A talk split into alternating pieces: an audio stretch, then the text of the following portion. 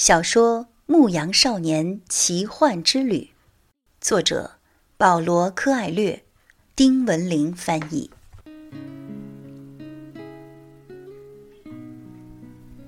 这个男孩名叫圣地亚哥。夜幕降临时，圣地亚哥赶着羊群来到一座废弃的老教堂前。很久以前，教堂的屋顶就塌掉了。原来圣骑士的位置长出了一棵高大的无花果树。男孩决定在这里过夜。他把羊群全部赶进破烂不堪的大门，随即挡上几块木板，防止他们夜间出逃。这个地区没有狼，但有一次，一只羊在晚上逃了出去。害得他花了一整天的时间去寻找。圣地亚哥将自己的外套铺在地上，躺了下来，把刚刚读完的一本书当做枕头。睡着之前，他提醒自己，必须开始读一些更厚的书籍。读厚书能消磨更多的时间，夜间当枕头用也更舒服。醒来时，天还没有亮。透过残破的屋顶，他看到星星在闪烁。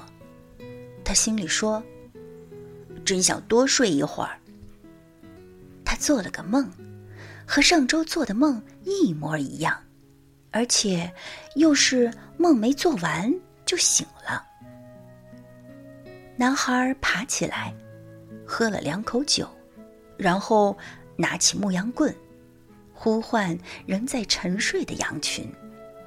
他早已经注意到，只要他一醒，大多数的羊也都开始醒过来，仿佛有种神秘的力量，把他的生命同那些羊的生命联系在一起。两年来，那些羊跟着他走遍了这片大地，四处寻找水和食物。这些羊太熟悉我了，他们已经了解我的作息时间了。男孩喃喃自语，略加思索，他又想，事情也可能正相反，是他已经熟悉了羊群的生活习性。然而，总有一些羊会拖延一会儿才醒，男孩就用牧羊棍。挨个捅醒他们，同时呼唤着羊的名字。他一直坚信，羊能听懂他说的话，因此他时不时的给羊群读一些给他留下深刻印象的书籍的章节，或者对羊群诉说自己在野外的孤独和快乐，或者评论一下在经常路过的城镇。见到的新鲜事儿。不过最近两天，他的话题只有一个，就是那个女孩，一个商人的女儿，住在距离这里四天路程的一个镇上。他只到那儿去过一次，是在去年。那个商人是一家纺织品店的老板。他喜欢看人当着他的面剪羊毛，以防别人弄虚作假。一个朋友指点男孩去那家店铺，于是他便赶着羊群到了那儿。我有点羊毛要卖，他对那个商人说。店里人满为患，老板让圣地亚哥黄昏时分再来。男孩便到店铺前的斜坡上坐下，从搭链里掏出一本书。我以前以为牧羊人不会读书。一个少女的声音在他身旁响起，是个典型的安达卢西亚少女，一头黑发瀑布般的垂下。眼睛使人隐隐约约想起古代的征服者摩尔人。那是因为羊群教给人们的东西远比书籍还要多。男孩回答。他们谈了两个多小时。少女自称是纺织品店老板的女儿，还谈到镇上的事。她说：“这里的生活一成不变，天天如此。”圣地亚哥谈起了安达卢西亚的田野，谈起他经过的村镇里的新鲜事。他很高兴，因为不必总是和羊群说话了。你是？怎么学会读书识字的？和其他人一样，在学校里学会的。男孩回答：“既然会读书识字，为什么还当牧羊人呢？”男孩随便岔开了话题，没有回答。他确信这个问题，女孩永远无法理解。他继续讲路上的经历。女孩那双酷似摩尔人的小眼睛，一会儿因害怕而瞪得浑圆，一会儿因惊奇而眯成一条缝。时间流逝，男孩开始期盼这一天永远不要结束，期盼女孩的父亲一直忙碌下去，可以让他在此等上好几天。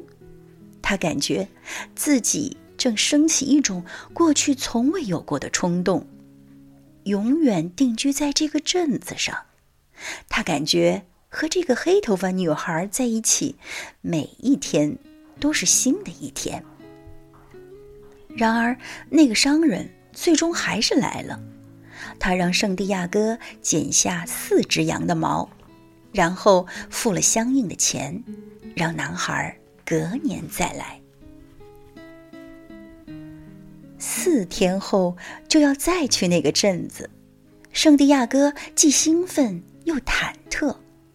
也许那个少女已经把他忘了。有很多卖羊毛的牧羊人去那个商店。没关系，男孩对他的羊群说：“我在其他村镇也认识别的女孩。”但是，他内心深处明白，这对他。很重要，不管是牧羊人、海员还是推销员，总会有一个地方令他魂牵梦绕。那里会有一个人，让他们忘记自由自在周游世界的快乐。天刚破晓，圣地亚哥便赶着羊群朝日出的方向走去。这些羊永远不需要拿什么主意，他想，也许这就是他们一直跟在我身边的原因。羊唯一需要的就是食物和水，只要他了解安达卢西亚最好的草场，羊群就将永远跟随他，即使日复一日，在日出日落之间。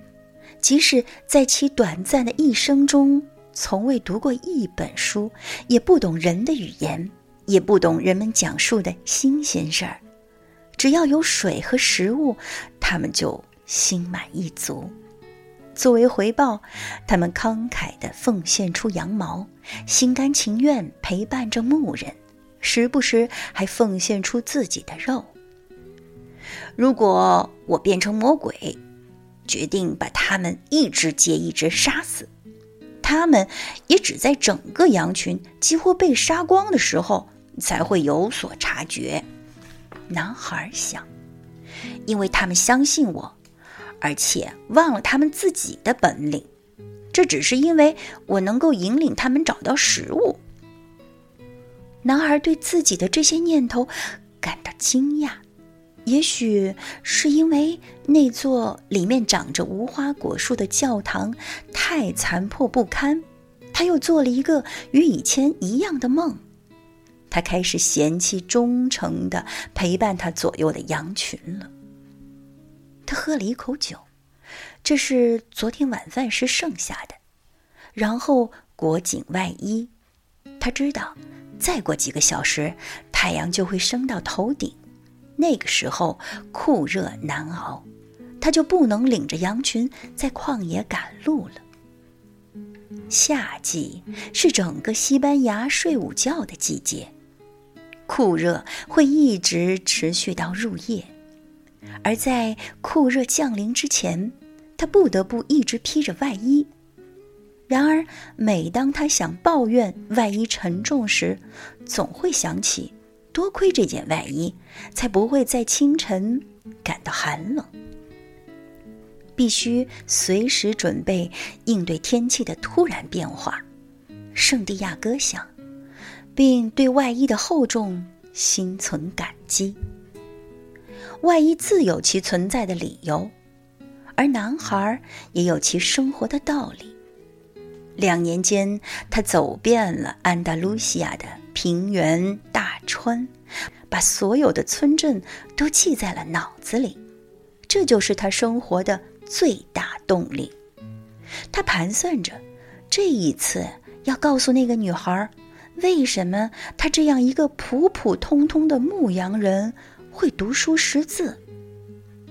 他曾经在一所神学院里待到十六岁，父母希望他成为神父，成为一个普通农家的骄傲，而他们一生只为吃喝忙碌。就像圣地亚哥的羊群，他学过拉丁文、西班牙文和神学，但是从孩提时代起，他就梦想着了解世界，这远比了解上帝以及人类的罪孽来的重要。一天下午，回去探望家人的时候，圣地亚哥鼓足勇气告诉父亲。他不想当神父，他要云游四方。孩子，世界各地的人都到过这个村庄。父亲说：“他们为追求新奇而来，但是他们没有差别。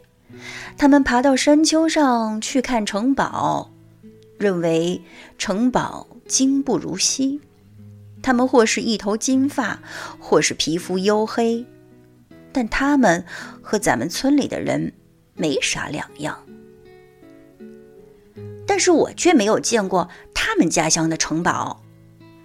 男孩反驳说：“那些人一旦了解我们的田园和我们的女人，就会说他们愿意永远留在这儿生活。”父亲说。我希望了解他们生活的地方和他们那儿的女人，因为从来没有人留在这里。男孩说：“那些人来的时候口袋里装满了钱。”父亲又说：“而我们这里只有牧羊人才四处游走。”那我就去当牧羊人。父亲没有再说什么。第二天，父亲给了男孩一个钱袋，里面有三枚古老的西班牙金币。有一天，我在地里发现了它们，原本想因为你进修道院而献给教会，那去买一群羊，云游四方吧。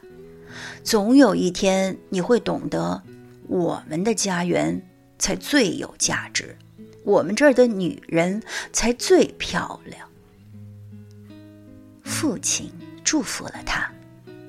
从父亲的目光中，男孩看出，父亲也想云游四方。这个愿望一直存在，尽管几十年来他一直将这个愿望深埋心底，为吃喝而操劳。夜夜在同一个地方睡觉。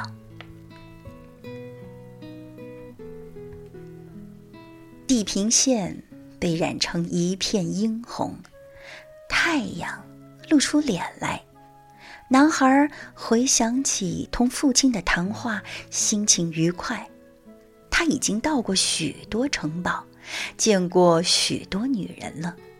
他有一群羊，一件外衣。和一本书，用这本书可以换来另一本书。不过，最重要的是，他每天都在实现自己人生的最大梦想——云游四方。一旦厌倦了安达卢西亚的田野，他就可以卖掉羊群去当海员。等厌倦了海洋，他早已到过许多国家，见过许多女人，经历过许多幸福的时刻了。此时，圣地亚哥望着冉冉升起的太阳，想：不知道神学院的人是如何寻找上帝的。只要有可能，他总要找一条新路走走。以前他多次路过这一带，但从未到过那座教堂。世界广袤无垠，如果他让羊群引领自己走上一段时间，定会发现更多有趣的事情。问题是，羊群不会觉察他们每天都在走新路。不会发现草场在变化，四季有区别，因为他们一门心思想着喝水吃草。